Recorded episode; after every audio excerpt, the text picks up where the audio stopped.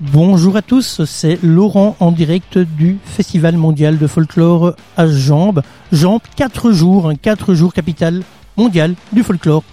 J'ai à mes côtés un invité qui est venu nous rejoindre. Il s'appelle Gilles de Préter. Je n'ai pas écorché le nom. Non, non, ça va. Il y a, y a, pire à prononcer, tout va bien. Bienvenue sur le World Folk by New Line, la radio du festival.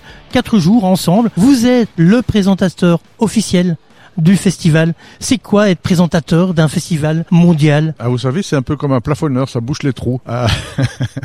Donc l'idée, c'est évidemment d'être le plus sympathique et affable possible avec le, public qui nous fait l'amitié de nous rejoindre, euh, de présenter les groupes et puis de faire quelques petites annonces concernant l'organisation du, du festival. L'idée, c'est d'être comme un médiateur scène-salle, l'intermédiaire entre les artistes et le public pour que le public puisse appréhender, comprendre le mieux possible ce qui lui est proposé euh, durant euh, l'ensemble des spectacles. Ça fait combien de temps que vous êtes sur le festival à présenter avec des interruptions parce qu'il y a eu le Covid et on sait il y, a, il y a eu le Covid, c'est vrai. J'ai eu une petite période aussi de, de présentation quand le festival se tenait à, à, la patinoire. Ou sinon là, avec la nouvelle équipe et dans le nouveau lieu, je pense que c'est la troisième année. Et j'étais très heureux de, de revenir euh, l'année dernière pour fêter le 60e anniversaire du festival qui a passé le cap. Et donc nous voilà à la 61e édition. 61e édition, on ne va pas citer tous les pays qui sont, qui sont passés ici en 61 ans, c'est impossible. Sur le site internet du festival, il y a une liste qu'on annonce qu'elle est déjà pas complète, parce qu'on ne peut pas tous les citer. La mémoire des failles quelquefois, oui. Voilà. Aussi. Cette année, nous avons des pays qui viennent un peu de tous les continents. L'Argentine, le Kenya, la Bulgarie, l'Italie, le Paraguay, Singapour qui vient pour la première fois. Oui, c'est une des, découvertes pour le, pour le festival et je trouve que c'est bien après autant d'années de, s'offrir comme ça des, premières et on aura l'occasion de découvrir tout un, tout un climat, tout un monde un peu particulier. Singapour, c'est à la fois l'Inde, la Chine et la Malaisie toutes ces cultures se côtoient et vivent entre elles à travers des danses communes ou des danses spécifiques et on peut comme ça euh, apprécier des, des, climats musicaux, des voix et ce qui est le propre d'un festival comme celui-ci, c'est aussi de, de vérifier les instruments qui produisent des sons si particuliers qu'on n'entend pas trop souvent à la télé ou à la radio et c'est ça qui fait le, le charme d'une représentation live autant en chorégraphie que au niveau instrumental. J'ai eu la chance d'écouter les balances, un peu les répétitions. Dans ce que j'ai vu et entendu de Singapour, on a aussi des appartenances un peu à la musique rome, à la musique cigane aussi, des sons comme ça qui viennent. C'est aussi un peu particulier. Oui, c'est vrai, mais vous savez, une des particularités de la musique, c'est qu'elle est non seulement euh, éternelle, mais aussi les musiciens voyagent, ils voyagent beaucoup. Et donc, si effectivement il y a des références euh, aux Roms, c'est que les Roms, c'est un peuple de voyageurs, et dans les temps les plus anciens, on voyageait encore davantage. Ça n'a rien à voir avec Singapour, mais rappelez-vous de, de la route de la soie. On va de la Méditerranée jusqu'aux jusqu'aux Indes, et donc toutes ces influences-là bah, se reflètent aujourd'hui dans les, les folklores du monde. Euh, on pense aussi à, toute l'influence latino euh, venue d'Espagne ou du Portugal et, et qu'on retrouve euh, en Amérique latine. Oui, on verra ça avec le Paraguay parce que j'ai en préparant ce, festival, en préparant cette émission, j'ai étudié le folklore international et j'ai découvert des choses sur le Paraguay. J'espère qu'on aura l'occasion de discuter avec l'ambassadeur qui qui sera présent sur le festival. J'espère qu'il passera ici euh, au studio pour pouvoir parler avec lui. Euh, j'ai appris que le Paraguay avait deux langues officielles. Pour nous, les Belges, c'est pas non plus euh, difficile à comprendre qu'on ait deux langues, mais eux, ils ont et c'est le seul pays latino qui a une langue indigène comme langue officielle. Et ça, ça m'a un peu surpris. Eh bien, vous, vous me l'apprenez. C'était voilà bonus pour vous si vous avez pris le temps d'étudier, c'est bien. Mais... Euh, et, et, donc oui, ben, tant mieux si euh, un pays se, se préoccupe de, de, ses racines et n'uniformise pas la culture à la seule langue espagnole ou portugaise, selon qu'on soit plutôt au Brésil ou plutôt le, le reste de, de l'Amérique latine. Euh, je pense que c'est important pour que les gens vivent leurs racines, les respectent et les perpétuent, et bien que au niveau national, on, on permette la, la, la pratique d'une langue plus ancienne euh, d'origine euh, amérindienne au, au sens large du terme. Pour vous, ça fait partie du folklore Oui, bien sûr. La, la, notion de folklore, elle est quelquefois un petit peu étriquée à, à, des, à des costumes anciens et à, à, des musiques anciens et des choses un peu lourdes et pataudes. Mais pas du tout. Au contraire, la présence des groupes ici, ben, c'est l'occasion de montrer que le folklore évolue et à travers l'évocation de, de tableaux anciens, donc de tableaux d'évocation de, de la vie d'autrefois, la forme des costumes évoluent, les tissus évoluent, donc les, créateurs peuvent prendre leur place tout comme en chorégraphie, où les chorégraphies, si elles sont la, base ancienne parce qu'on respecte une histoire, un conte, une évocation, les chorégraphies évoluent et c'est ce qui fait que c'est un folklore qui se renouvelle pour moi qui fréquente ce milieu-là depuis une trentaine d'années, mais j'apprécie ce renouvellement et c'est ça qui fait aussi que les jeunes y restent sensibles et ce ne sont pas tous des passéistes qui viennent euh, avec des cannes euh, apprécier les spectacles. Loin, loin, loin de là, que les jeunes soient les bienvenus. Justement, qu'est-ce qu'on peut voir sur un festival ici à Namur ou même à Mons hein, Il y a le festival du folklore à Saint-Guilain, il y en a un peu partout. Namur est un des plus vieux. Qu'est-ce qu'on peut découvrir justement sur scène euh, Des danses, des chants ou de la musique ou le tout ensemble? Mais le tout ensemble, mais je pense que ce qu'on découvre euh, surtout, ce sont la richesse des, rapports humains qui évoluent. Je dis toujours, le, premier jour, on, on, se regarde, on s'observe. Le lendemain, bah, il y a un clin d'œil, on se tape dans la main. Le troisième jour, on commence à parler baragouiner parce que tout le monde ne pratique pas ou l'anglais ou l'espagnol ou etc. Euh, voilà. Et quand le festival se termine, ben on se, on se jette dans les bras l'un de l'autre et on pleure parce que euh, en buvant le dernier verre, on sait qu'on va qu'on va se quitter. Et, et donc c'est une aventure humaine exceptionnelle. Aventure humaine qu'on va euh, exploiter ici sur le festival parce que le dimanche soir, il y a le bal du monde où on se retrouve tous ensemble, les musiciens, les artistes, les bénévoles et le public pour danser ensemble et, et faire connaissance. Exact, ça c'est une des, une des grandes aventures où en, en quelques minutes, on, on, on, donne la possibilité aux pays qui sont représentés euh, d'expliquer une danse ou l'autre et au public amateur, averti ou non, euh, bah, d'esquisser ces danses, d'essayer de, de, les apprendre et d'être sensible à, à ces rythmes, à ces mélodies, à ces harmonies. C'est quelquefois très très drôle. Vous l'avez, vous l'avez testé Alors moi, je danse comme un pied, donc euh, pas trop, mais j'observe et je prends du, du bon temps. On rappelle euh, à nos auditeurs et aux festivaliers qui nous écoutent que nous sommes au cœur du festival, nous sommes à Jambes, dans le complexe sportif de l'Athénée Royal de Jambes, 150 rue de Géronsard. Et donc ce qui est important de dire aussi, parce que ça se passe dans une école, c'est dans un hall omnisport, mais le lieu est aménagé en vraie salle de spectacle. Donc il y a, il y a une scène digne du nom, avec je pense une quinzaine de mètres d'ouverture sur 10 ou 12 mètres de profondeur. Et puis il y a des gradins. Il n'y a pas une seule et unique bonne place, elles sont toutes bonnes, elles sont toutes agréables. Les places sont d'un confort comme dans toutes les salles de concert.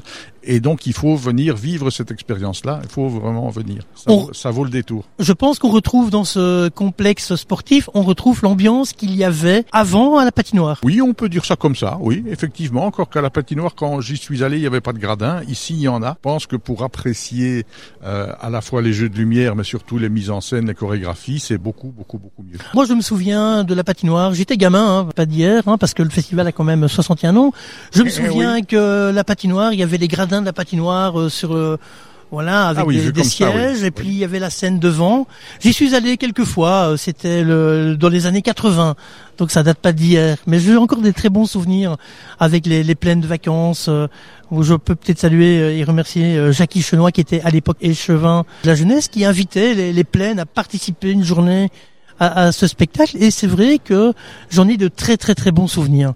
Pour vous le folklore, c'est de l'amitié c'est du partage oui, c'est un peu tout ça, c'est de l'amitié, c'est du, du partage, c'est l'affirmation d'une identité et, et c'est important de ne pas avoir peur d'affirmer ce qu'on est et d'où on vient et de le confronter dans un bel esprit d'échange avec euh, euh, à la fois le public et, et entre artistes parce que c'est ça aussi les secrets de, de l'ambiance d'un festival comme celui-ci. C'est les artistes qui viennent chacun du bout du monde ou d'un bout du monde et ils apprennent aussi à se rencontrer dans le cadre du festival et ça augure aussi d'échanges. Euh, le cliché, c'est les réseaux sociaux, mais depuis depuis qu'ils existent, moi j'ai des amis au bout du monde et des amis des festivals que j'ai auxquels j'ai participé et je trouve que ça ça n'a ça n'a pas de prix parce que euh, on est au courant de ce qui se passe non pas de façon officielle mais de façon citoyenne de ce qui se passe à, à un bout du monde ou l'autre. On peut dire que le folklore c'est une carte d'identité? Oui, on peut dire ça, oui, tout à fait, bien sûr. Oui, oui. C'est la carte d'identité de la du pays qu'on représente? Et une facette du pays qu'on représente. Parce que dans le folklore, c'est vrai que euh, les tableaux qui sont mis en évidence sont, euh, sont, sont datés historiquement parlant. Et donc, heureusement, il n'y a pas que le folklore. Imaginons que de Namur, on ne retienne que les échasseurs à Namur, il y a plein d'autres choses en relation avec la culture, le, le sport, l'économie, etc. Et donc, il, il faut pas euh, se focaliser uniquement sur la, la facette folklore. Le monde est bien trop riche et bien trop complexe pour qu'on ne se euh, tienne que, à, l'idée du folklore pour avoir l'idée d'un pays. Ce, ce serait un mauvais cliché touristique et ça, il faut pas tomber dans ce piège-là. Est-ce que le folklore évolue?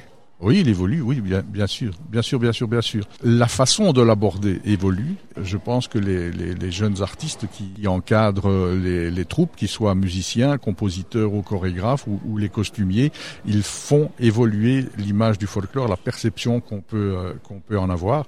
Et ça, je pense que c'est euh, extrêmement important. Ou sinon, on, on, on, tombe dans un cliché passéiste. On présente des spectacles qui n'ont qui n'ont plus de goût, qui n'ont plus de sel et qui ne correspondent plus aux attentes des spectacles d'aujourd'hui. Il y a 30 ans, il y avait quelques petites lumières blanches et il ne fallait surtout pas qu'il euh, y ait des spots de couleur. Aujourd'hui, c'est très différent. On, aborde ça de façon contemporaine, comme, je n'ai pas envie de dire comme n'importe quel spectacle, mais comme un vrai spectacle contemporain. Avec des lumières, avec une sonorisation, avec une amplification oui, c'est ça, en, respectant bien sûr la nature des instruments et, et l'orchestration, bien entendu. Quels sont les instruments qu'on peut retrouver sur un, un podium d'un festival? Ça doit être aussi très varié parce que chaque pays a ses instruments. Mais quel est pour vous l'instrument qui vous a plus touché dans votre expérience de présentation d'un festival? Je vais parler de deux instruments qui sont présents cette année. C'est la, harpe du Paraguay. En Amérique latine, évidemment, ils ont découvert euh, tous les instruments qui, pouvaient venir euh, d'Europe, mais euh, il y a chez eux d'excellents facteurs d'instruments et les sonorités de la harpe du Paraguay sera à découvrir. Et puis si on va chez nos amis bulgares, ils ont une espèce de, de flûte un peu magique qu'on appelle le cavale et qui produit aussi des, des sons magiques. Je me souviens d'un des musiciens qui, qui, en faisait un petit solo entre deux danses et qui, euh, qui était euh, merveilleux. Et puis alors il y, a des, il y a des instruments génériques. Je pense que le violon, l'accordéon et la guitare sont les instruments que l'on retrouve euh, partout. Et mon petit préféré, si, si vous voulez, il vient de, il vient de l'Est, le cymbaleum. C'est cette espèce de, de piano sans clavier sur lequel euh, on, on, on, tape les cordes avec deux, deux baguettes qui se terminent en, en pas de doigts comme ça, un instrument pour lequel il faut une dextérité absolument exceptionnelle qui offre, euh, comme un instrument à cordes frappées, à la fois des rythmes et des mélodies qui, moi, m'emportent le cœur, je dois bien l'avouer, oui. Tout à fait. Et puis il y en a sûrement d'autres auxquels je ne pense pas. Mais, mais c'est un instrument que je connais, que j'ai découvert. Je connais la communauté rome et il y a énormément de Roms roumains qui jouent de cet instrument. Je serais incapable de prononcer le nom, allez-y. Le cymbaleum. Le cymbaleum, voilà. Et j'ai découvert cet instrument-là avec des, des artistes tziganes qui jouent de cet instrument et c'est en effet magnifique. Ben, je recommande aussi, effectivement, oui. Dans toutes ces années de présentation, ici à Jambes, quel est votre meilleur souvenir S'il y en a un, euh, peut-être plusieurs? Oui, il y en a, il y en a, il y en a sûrement beaucoup, mais euh, je, je n'étudie pas les souvenirs comme ça parce que je vis le temps présent et je vis surtout le festival qui va commencer dans quelques minutes. Mais le souvenir de euh, de rencontres, de conversations, de, de regards, de, de complicité quand quand on vient près de moi et qu'on me dit que j'ai j'ai présenté correctement avec cœur le, le, groupe, l'ensemble ou le, ou le pays, ben ça, je, je n'ai pas besoin d'autre chose pour être heureux. Et donc, j'essaye de faire mon métier le, le mieux possible, mais des anecdotes d'émotion de, voir de, de, des représentations formidables, mais il y en a, il y, en a tous les jours, il y en a tous les ans, et donc euh, le bon souvenir, c'est de venir chaque année et de redécouvrir des choses. On a parlé du festival, on a parlé de jambes du Festival mondial de folklore de jambes à Namur, mais vous présentez également un autre festival depuis pas mal d'années du côté de la région du Doudou, de la capitale oui. du Doudou. Oui, oui, il y a le Festival mondial de folklore à Saint-Guilain, qui est un festival frère au cousin, on va dire, et, et là j'y suis depuis, je pense, 1992. Quelle est la différence justement entre les deux festivals? Est-ce qu'il y a des particularités entre l'un et l'autre? Oh, c'est une question piège. À, à, à Saint-Guilain, ça dure un peu plus longtemps, ça dure une bonne semaine. On a des séances scolaires parce que ça se fait pendant l'année l'année scolaire. Et, ça aussi accueillir euh, 1000 gamins tous les matins pendant une semaine qui viennent qui sont en âge d'école primaire et qui viennent découvrir ce que pourrait être euh, une de leurs passions la danse ou la musique je trouve que ça c'est une c'est une initiative un peu différente. Évidemment, ici, pendant les congés scolaires, c'est plus compliqué, mais je pense que dans l'idée, dans la philosophie, l'idée euh, rencontre la même thématique. C'est la paix, la rencontre des peuples et la, la découverte des, des, différents folklores. Je pense qu'il y a, à ce niveau-là, il n'y a pas de différence. Après, à Saint-Guilain, c'est une machine un petit peu plus importante, mais c'est pas ça pour moi l'important. L'important, c'est l'intention et d'y arriver. Ici, à Namur, on le fait. À Jambes, on le fait très bien. En tout cas, merci. Merci de nous avoir rejoint ici dans ce studio, dans le studio du festival, hein, studio radio, web radio, qu'on va pouvoir écouter sur le site de notre radio New Line ou sur le site internet du festival. Ils ont également un player pour pouvoir écouter nos émissions et puis après en podcast hein, sur notre site ou sur le site du festival. Voilà, merci, merci, Laurent. Et j'en profite pour dire qu'on est particulièrement bien installé, juste sous les gradins, donc à deux, à deux pas de la scène, et aussi de l'autre côté, près du bar, il y a une magnifique petite buvette qui est installée où on peut se relaxer et se réhydrater après avoir vu les différents spectacles que je vous invite vraiment à venir voir et revoir. En tout cas, merci Gilles d'être venu. Nous, on va continuer à l'antenne. On est, le spectacle va commencer, si c'est à l'heure, hein, parce que je ne connais pas les habitudes, mais un festival n'est jamais à l'heure. Mais en tout cas, ça commence à 13h30, logiquement. Voilà, on accorde toujours un petit quart d'heure le quart d'heure académique. Des, des, fois qu'on rate son bus pour venir, par exemple. Parce qu'on peut aussi le rajouter. On est à Jambes, on est à 200 mètres de la gare de Jambes, deux trains par heure, on est desservi par les bus. Il n'y a aucune excuse de ne pas venir au festival. Ça va être difficile d'en trouver. En tout cas, merci et on se reverra, on va se recroiser pendant les quatre jours du festival et on aura peut-être l'occasion encore de, de rediscuter, de, de parler de ce qu'on a vu sur scène pour voir un peu et partager les expériences. Mais j'habite là jusque lundi prochain, oui. merci Gilles et à bientôt et merci d'être passé chez nous. Merci Laurent. Voilà, donc nous continuons ici avec euh, le Festival mondial de folklore, ici à Jambes, capitale mondiale. Quatre jours, Namur va être pendant quatre jours la capitale du monde, la capitale où les yeux vont être braqués sur Jambes pour parler de folklore. Je vais rappeler un peu tous les groupes, euh, les pays qui sont représentés lors de ce festival. Nous avons l'Argentine, le Kenya, la Bulgarie, l'Italie, le Paraguay, Singapour qui vient pour la première fois au festival et nous aurons également deux groupes belges un côté néerlandophone et un côté wallon. Groupe, chaque pays sera représenté.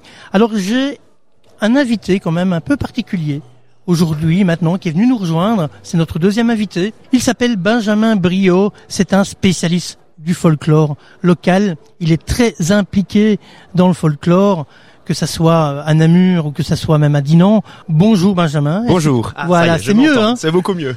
voilà, donc on, on, est au début, nous sommes au cœur, hein, c'est le premier live, on prend nos marques comme tout le monde. Voilà, donc bienvenue chez nous, merci d'être venu d'être venu chez nous. Voilà, donc on va discuter. Oui. Pour toi Benjamin, c'est quoi le folklore? Ah, le folklore, c'est deux choses. Moi, il y a deux composantes qui m'ont attiré. Il y, a, à peu près dix ans que j'ai commencé le folklore. L'aspect social, hein, c'est magnifique parce que hum, dans le folklore, peu importe l'âge, la condition sociale, on s'en fiche. Il n'y a pas d'intérêt à, chercher euh, une condition sociale ou un âge. Et donc, ce qui fait dans le folklore, on, est amis avec des gens qui ont l'âge de nos grands-parents, tout comme euh, on peut comme côtoyer des gens qui sont avocats, des gens qui sont ouvriers. Donc ça, c'est l'aspect que j'adore, c'est vraiment le tissu social et le fait que dans le folklore, on ne juge pas, on, s'en fiche. Tant qu'on est là, qu'on est animé par cette passion.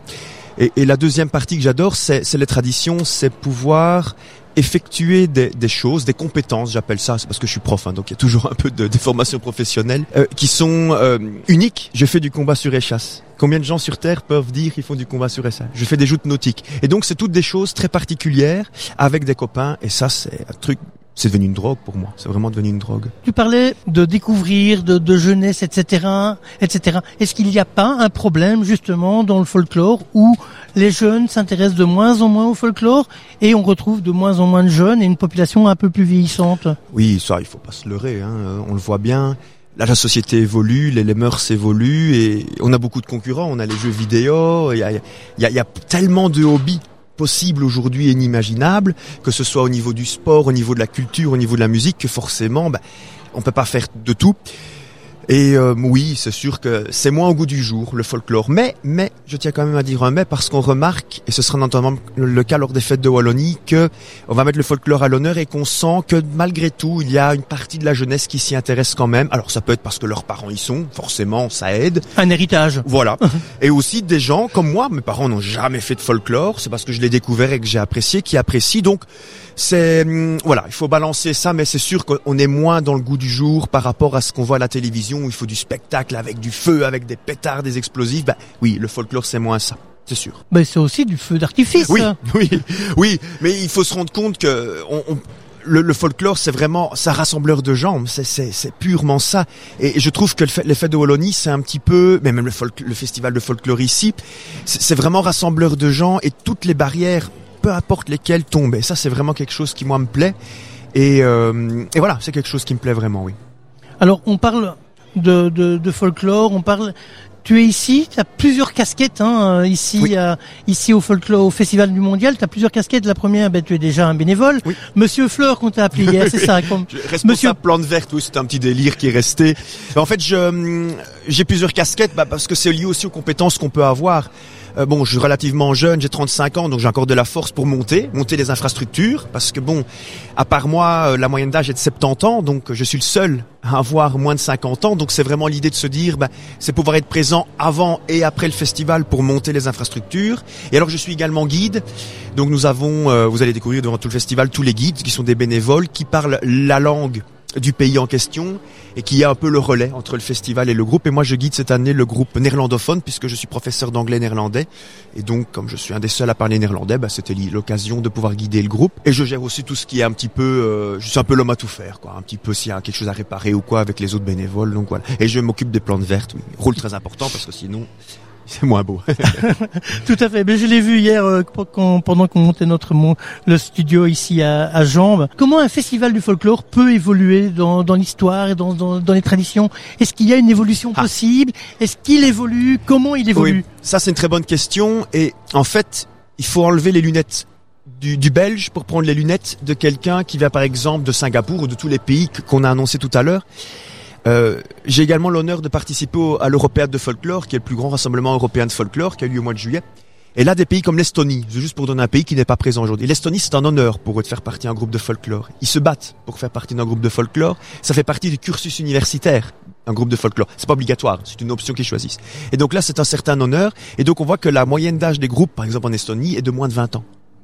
Et donc, c'est l'idée de se dire que ici, ben, je ne sais pas pourquoi, est-ce que la technologie, je n'en sais rien, évidemment, je ne suis pas expert en la matière, fait que hum, y a, ça attire moins. Et comment un festival ici peut peut, peut se moderniser? Ben, Il est déjà relativement moderne. Je vais dire, l'âge moyen des danseurs est vraiment faible. On voit que ce sont vraiment des jeunes étudiants généralement. Et donc, c'est l'idée de se dire que hum, bah, la danse peut, peut rassembler les gens. Même moi, je suis pas danseur du tout. Je n'ai jamais vraiment dansé de ma vie, mais ça m'est égal. Ça ne change rien.